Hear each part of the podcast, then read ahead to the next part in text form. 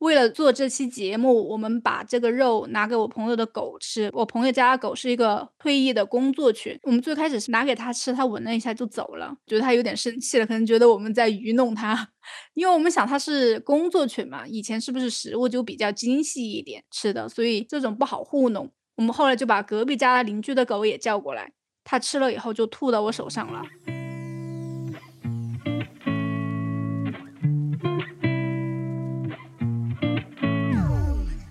Hello，大家好，欢迎来到我们新一期的一起 B B Call。我是 Blake，我是 Bonnie。所以我叫你去吃人造肉的汉堡，你吃了吗？我吃了，我拖到昨天晚上才吃。因为在澳大利亚，你不是叫我去吃 Burger King 吗？但澳大利亚它是叫 Hungry Jacks。我是昨天晚上，其实我早就应该吃了这个星期，但是我拖到最后一天。你是牛肉汉堡跟人造肉汉堡一样买了一个吗？对，我觉得味道其实很像，口感很像。因为我第一次吃的时候，我是在超市买的人造肉饼，就是它不是在一个汉堡里面就单独吃的。我回家煎了之后，挤上番茄酱，我觉得还行。但是吃多了就特别容易腻。但是我当时就觉得，如果这个是在一个汉堡里面夹着，上面有各种蔬菜，然后有面包，有各种酱，我觉得一口下去应该吃不出跟肉的区别。然后昨天买了之后，我觉得跟真肉的汉堡其实味道是很像的，嗯，但是它的肉质就是，如果你还是单独掰一块肉下来吃的话，它肉质还是要松很多。给我的感受是我一眼就可以看出哪个是人造肉，哪个是。真肉，而且我一吃第一口我就大概就知道了，我觉得差别还挺大的。作为一个肉食爱好者，我觉得非常的 大。嗯，你觉得大在哪里？这个区别？就你烤了以后，其实在外观上晃一眼没有很大的区别，但是你知道真肉它都是有那种经络、有那种纤维的，你烤了以后就会热胀冷缩嘛，它会有那种凹凸不平的感觉。但是植物肉的话，就是完全的很平整，可能它会做一点假的那种颗粒在上面。哎，但外观上其实就有一定的区别了。但是你一整口下去，你吃的是汉堡肉，你一整口下去，你还是吃得出它的经络这些吗？它不就是一个味道在很明显呐，就是牛肉汉堡的话，它的牛肉味会更浓。你夹着面包吃的话，嗯，你在嚼的那个过程中，牛肉。它是有弹性的，然后植物肉就是很松软。就如果你非要说那是肉的话，我会觉得那是一头没有锻炼的牛，就是它一天的可能就躺在草坪上吃草，它根本就不动。嗯，如果我在一家商家里面，你非要跟我说那是牛肉，我会觉得你这个商家是个黑心商家，以次充好。就像我们小时候食品监管没有那么严格的时候。会有那种掺假的肉在里面，可能它只有百分之一的肉，但是里面放了什么乱七八糟的东西，想以次充好，放了大量的面粉呐。真正你咬下去就可以感受到那种颗粒很分明，然后有筋。假肉就是你嚼几下，它就在嘴里面化开了，而且假肉非常的那种绵密，真肉的颗粒感会更强。你嚼了以后，你牛肉会有牛肉的那种回味，而假肉没有，就很像那种劣质肉。就在嘴里面化开了，植物肉就觉得它不是一家人硬要凑到一起，非要这样粘在一起，它的弹性没有很足，你嚼几下它就弹下去，就摊成一片了，它就再也起不来了。但是牛肉你咬下去，虽然汉堡肉它不是那种质量很好的肉，但是你嚼下去它会有弹压的一个感觉，嗯，它可以在我牙齿之间跳舞，假肉就直接摊平了。很懒惰。如果你再回想一下它那个味道的话，我觉得全部都是人工添加剂的味道。这样想的话，我宁愿吃辣条，我都不想吃这个植物肉。嗯，而且我跟你说。为了做这期节目，我们把这个肉拿给我朋友的狗吃。我朋友家的狗是一个退役的工作犬，我们最开始是拿给他吃，他闻了一下就走了，觉得他有点生气了，可能觉得我们在愚弄他，因为我们想他是工作犬嘛，以前是不是食物就比较精细一点吃的，所以这种不好糊弄。我们后来就把隔壁家邻居的狗也叫过来，他吃了以后就吐到我手上了，我就。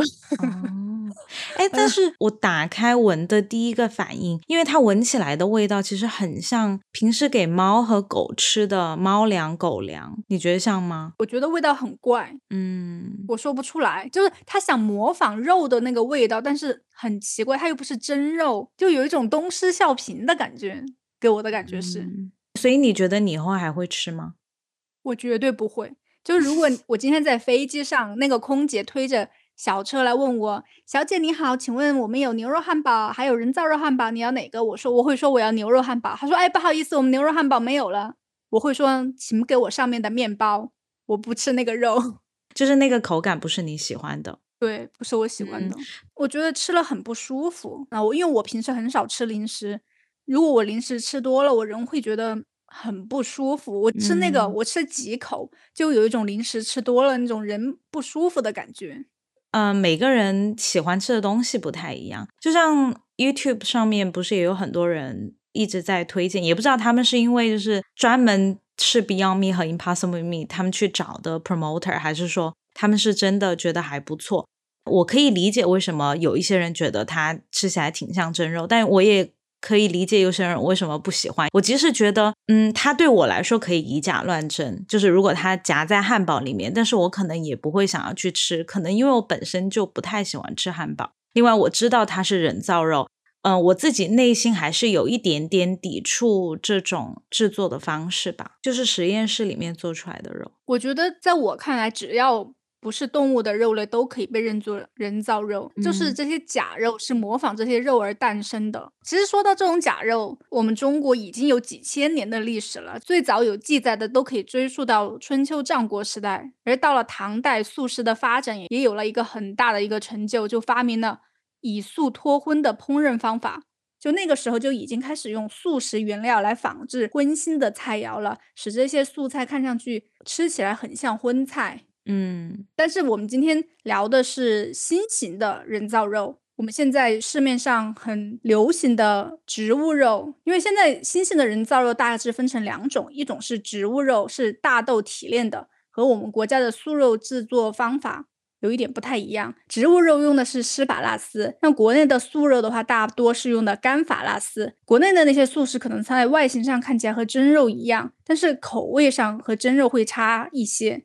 但是新一代的植物肉用的是施法拉斯，它制造出来的蛋白质质地的话和真肉更进一步。但是我说实话，我这个东西还是一口就可以尝得出来的。嗯，就是我吃了 Beyond Meat 还 Impossible Food，还有一个另外一种就是实验室培养的肉，它是利用的是动物干细胞，通过生物技术在实验室里面培养出了细胞培养肉。现在每千克造价好像是八十八万人民币，我觉得这个东西谁吃得起？可能比尔盖茨他都吃不起这样每天吃的话，但是成本还在慢慢的下降，所以目前还是处于研发的一个状态。所以现在市面上的人造肉大部分都是植物肉，像我们知道的 Beyond Meat、Impossible Food，就这两家美国公司为代表，占了差不多百分之七十的市场。嗯，但是随着现在很多年轻人观念上的改变，特别是千禧一代，他们现在是消费主力嘛，因为信息时代能够接触到。很多的信息，所以看到什么纪录片呐、新闻之类的，就他们希望吃 crudely free，怎么说零残忍的食物，也会权衡他们日常的饮食的选择对环境的一些影响，所以其中也诞生了一批素食主义者。我就是看了一个纪录片，我现在也很想吃素了。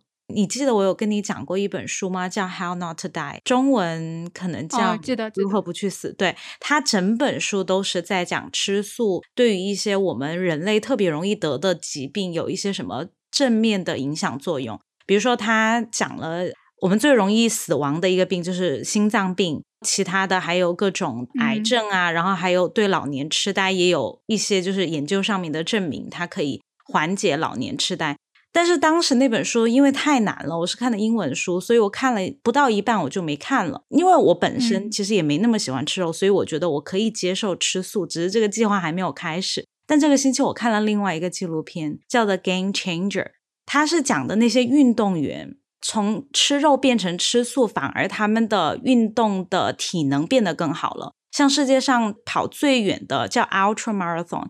他跑可以跑大概差不多两千两百 miles，就是三百五十公里，就连续每天跑跑四十六天。他是这个记录的保持者，他是只吃素，而且你知道施瓦辛格，嗯，拍电影的那个州长，他他现在也是吃素。然后就有一些科学数据，我觉得具体的大家可以去看那个纪录片，他让我开始认真的思考，我要不要就是尝试一下吃素这件事情。而且，如果我真的开始吃素的话，之后我们也可以来聊一下《How Not to Die》那本书。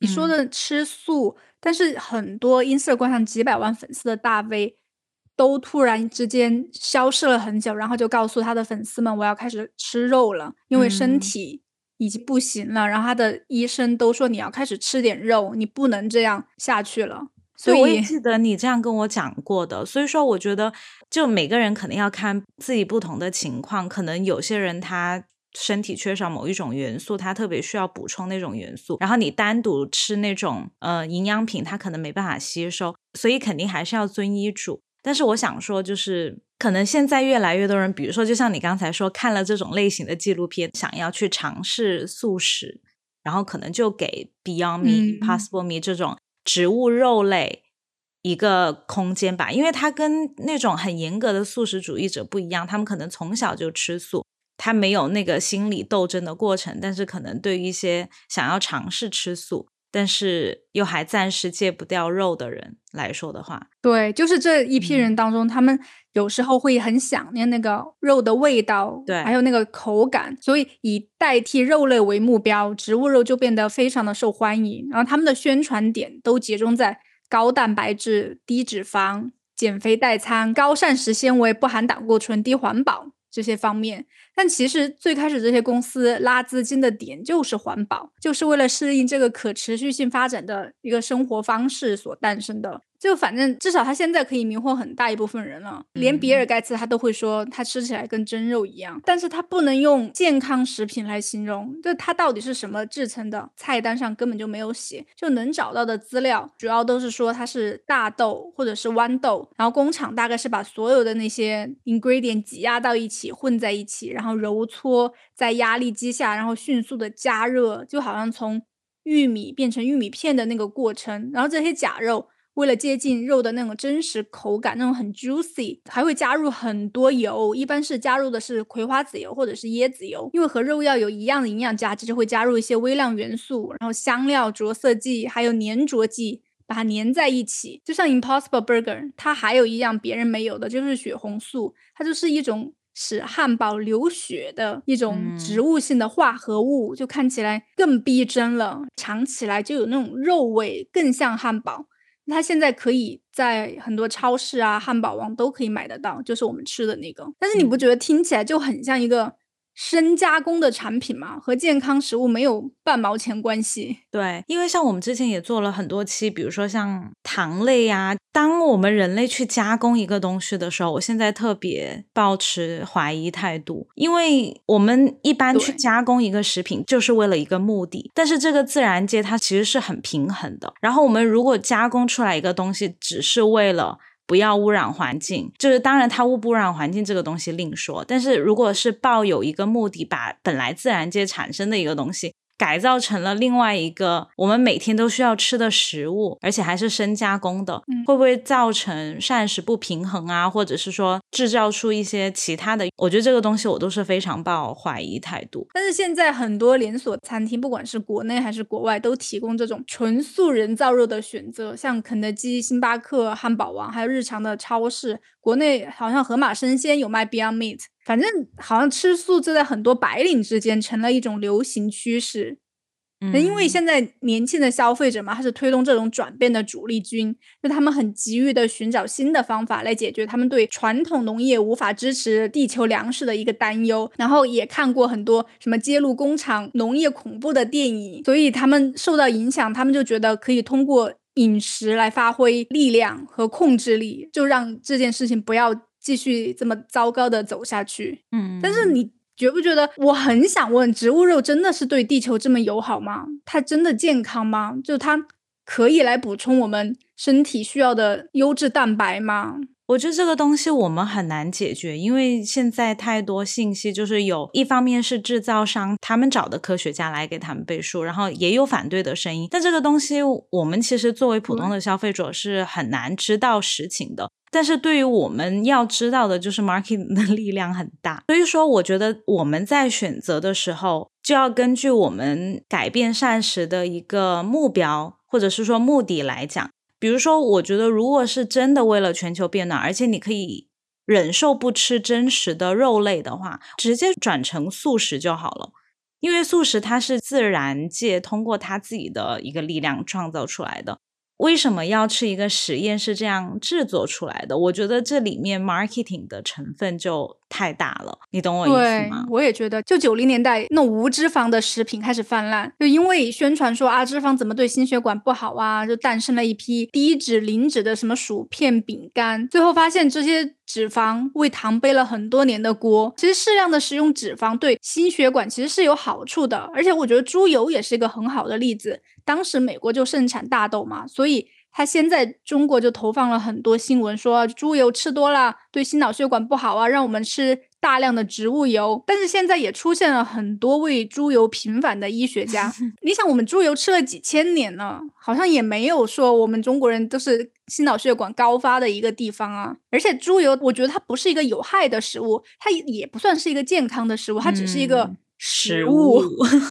对，就以前生活条件没有那么好的时候，一年到头可能难得吃一次猪肉，可能用会用猪油来炒青菜。从脂肪的含量上来讲，它相当于现在的青菜炒肉，就甚至比青菜炒肉的脂肪含量还要低。因为你青菜炒了，你还要用额外的油来炒呢。所以以前的人吃猪油炒青菜、猪油拌饭，它脂肪的含量不会超标，而且反而还可以补充能量。所以吃猪油没有事，还会更有益。就但是当我们生活好一点，开始大鱼大肉了，你再用猪油可能就会会超标。就所以现在很多的一股脑推植物肉，就让我有种很深刻的觉得这可能是另外一个营销陷阱。就因为吹嘘的就可以完全替代肉了，我觉得那不吃肉怎么补充营养呢？可以吧？因为我要吃素了。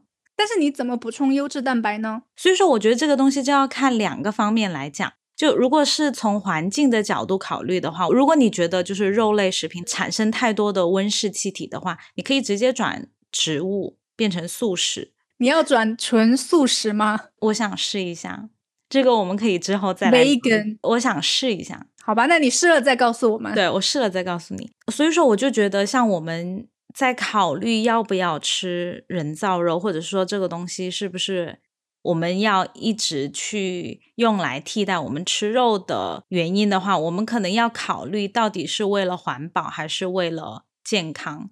如果你是觉得这个是可以给环保做出贡献，你可以换成其他的。因为那些做人造肉的人，他会告诉我们说，我们的畜牧业这些产生了太多的温室气体，所以说我们通过吃他们的人造肉来改变这一切。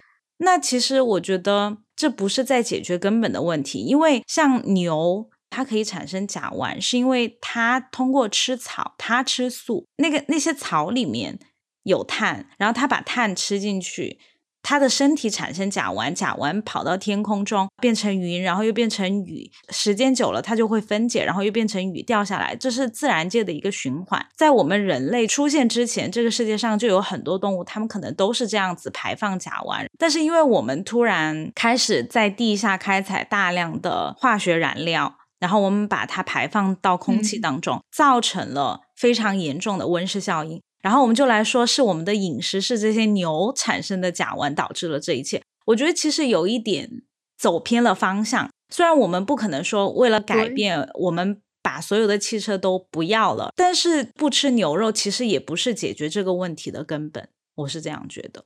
而且你知道，就是像我们很担心的甲烷排放，因为甲烷它其实比二氧化碳对温室造成的影响更大。但是除了牛会排放甲烷，我们的人类也会排放很多的甲烷。就比如说你浪费粮食，那些粮食如果到了 dumping ground，或者是说到垃圾桶里面慢慢腐烂，这个腐烂的过程也会产生甲烷气体。所以说我们为什么不去宣更多的宣传，把那个精力用在比如说减少浪费，然后适度的购买，或者是说减少餐饮行业的浪费？我觉得这个问题会不会就是也是另外一种思路？嗯，就如果你想支持环保，但是又不想尝试人造肉，所以我就觉得不要只是假设这个新的选择比吃肉更健康，它是不是能够真正的代替肉，能够补充我们的人体需要的营养？就现在太早了，毕竟它很新，所有的实验室数据的样本也不够。觉不觉得 vegan 跟 vegetarian 已经从个人的健康演变成了？关于地球福祉的一个政治声明了，已经往政治正确那边偏了。我觉得这个的话，我们就要保持一个比较警惕的态度。嗯，因为这个世界上吃什么的都有，那些动物它们也有吃素的，也有吃其他动物的，而且改变全球变暖这个现象的渠道很多，就是这其实只是一个选项。但是如果把它变成一个评判这个人环不环保，我觉得就有一点过了。但是感觉现在的 marketing 就有点在往这个方向带，好像这样做是对的。对，因为在做这期节目收集资料的时候，看到一个 UC Davis 的教授。他做的课题就是关于环境研究的，就他的观点是，畜牧业确实会对环境造成影响，但是他说，即便是全美国的人都吃素，温室气体的排放量大概会减少百分之二点六，而且他从水、土地、食物还有甲烷方面有稍微做一点解释，我觉得是说得通的，因为他说水，像那些牛啊喝的水百分之九十多都不是 green water。就不是可食用的水，就不是我们人要喝的水。对，土地的话，你你就算是种什么蔬果之类的，不是所有的地方都可以种的。但是像养牛养羊的很多都是养在那个山上，你就算不养牛养羊，你也可能种不了蔬果，这块地也就这么浪费了。而且食物的话，他也说了，像那个玉米，我们人只吃玉米嘛，但剩下那些根啊，那些叶子啊。就没用了，他们可能就直接给牛吃，牛吃的东西并不会跟我们人类所竞争。但是我看到下面的留言，有一个阿根廷的农民，他就说在阿根廷的话，牛羊吃的东西还是会跟我们人有重叠，所以至少在阿根廷，牛羊吃的东西会跟人类竞争。他的观点其实也得到了很多环境学的一个驳斥，嗯，后来有人驳斥他，就是一个牛津大学的环境研究博士，他就说，避免食用肉类、蛋类，减少环境影响的唯一最大的方法，它不仅能够减少温室气体排放，能够减少土地的利用、水污染、农药使用、抗生素，还有使用一些其他的系列。而且 Beyond Meat 它委托了密歇根大学可持续性系统中心研究的发现，Beyond Meat 的汉堡产生的温室气体排放减少了百分之九十，就和真的汉堡肉比的话，我觉得反正就是两方都在那里互相驳斥。但我觉得现在植物肉的话，它营销大于它真实的作用了。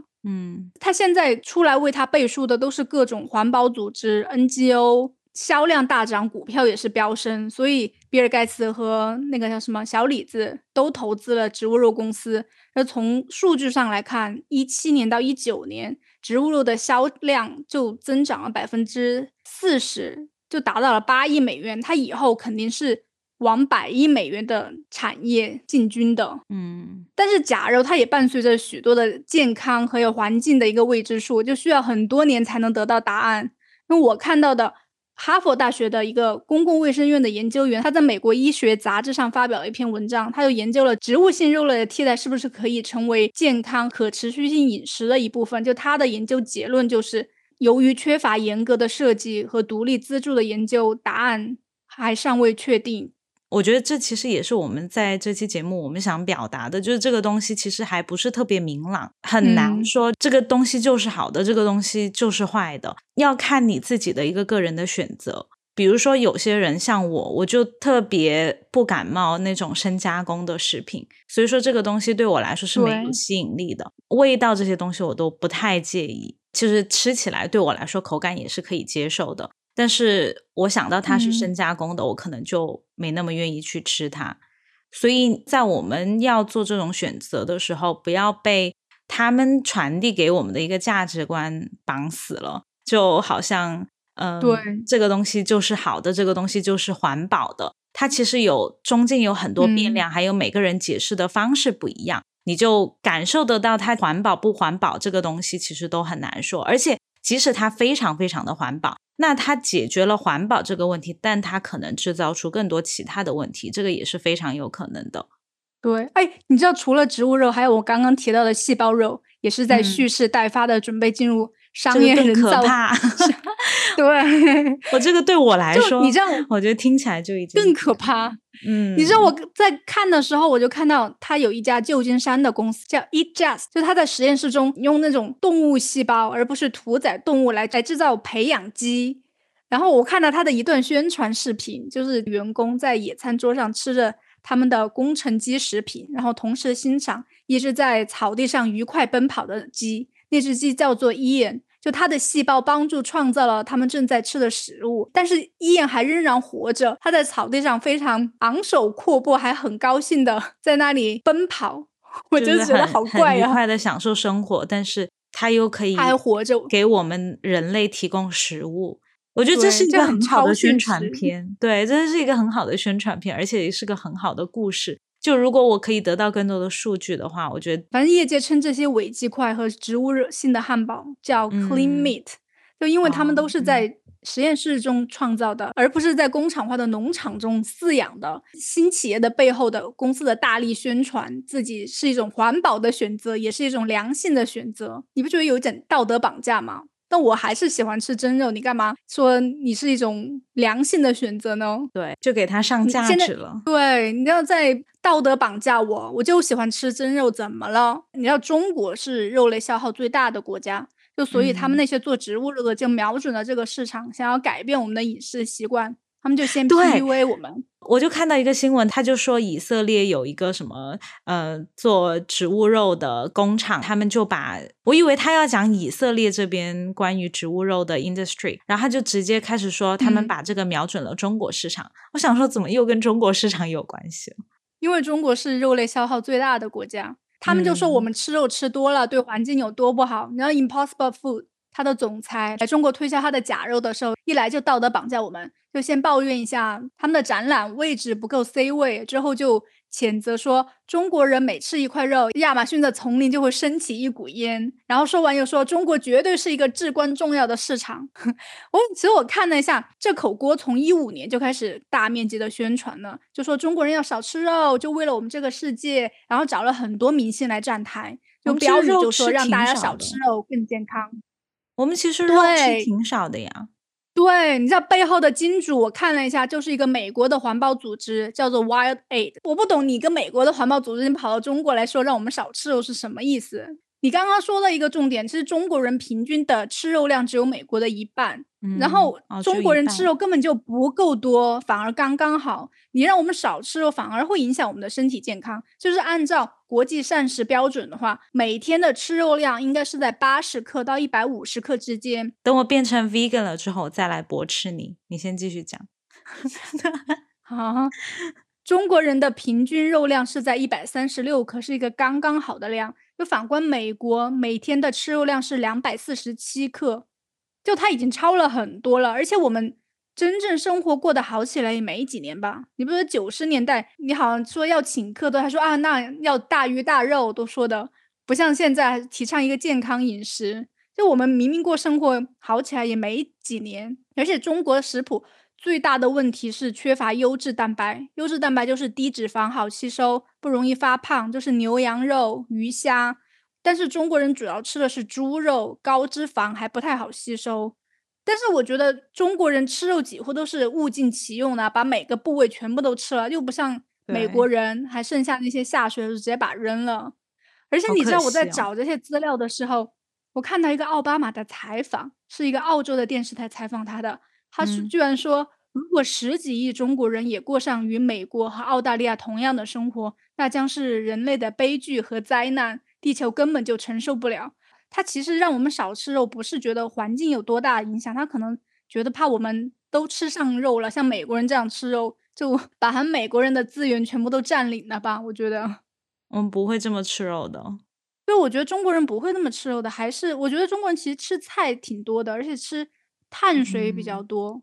我不是高中来念书的时候，我住 homestay 嘛，那个时候比较小，我记得每天晚上的晚饭。就是一大坨肉，然后加一些土豆泥，就是蔬菜可能有时候有，但是都非常的少，经常就是一大坨肉加土豆泥。我每次可能只能吃四分之一块或者是半块，然后我的 homestay 的爸爸妈妈他们转过去的时候，就赶紧把我的肉放在一起住 homestay 的弟弟的碗里。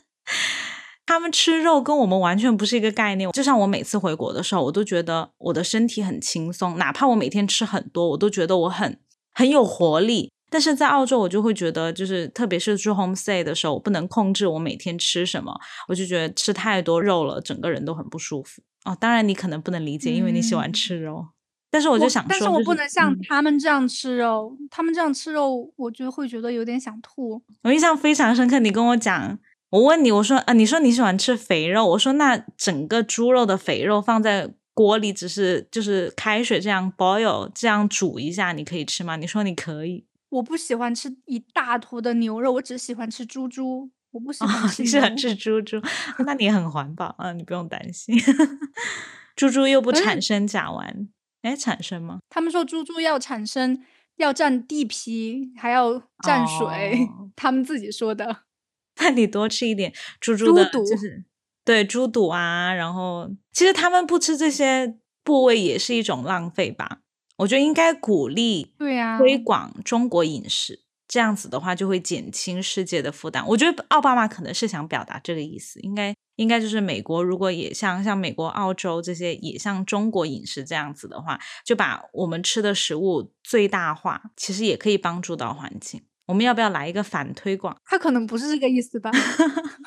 反推广 推广中国中华美食吗？中华美食，我觉得这样说来，其实中华美嗯食很环保哎、而且中国什么都吃。而且中国人不管多大的院子，都会在里面种菜，不管是别墅区还是什么，都有块菜地，就是小农经济。我记得以前我们有去一个很高级的别墅区，它是法式建筑，然后那个草坪也是绿油油的草坪，因为还在卖嘛，然后所以就看起来整个非常的高级的感觉。就是那一块是第三期好像，然后第二期的已经有人住进去了。看了一下，下面全是农舍，就有养鸡的呀，然后有搭棚子种菜的呀。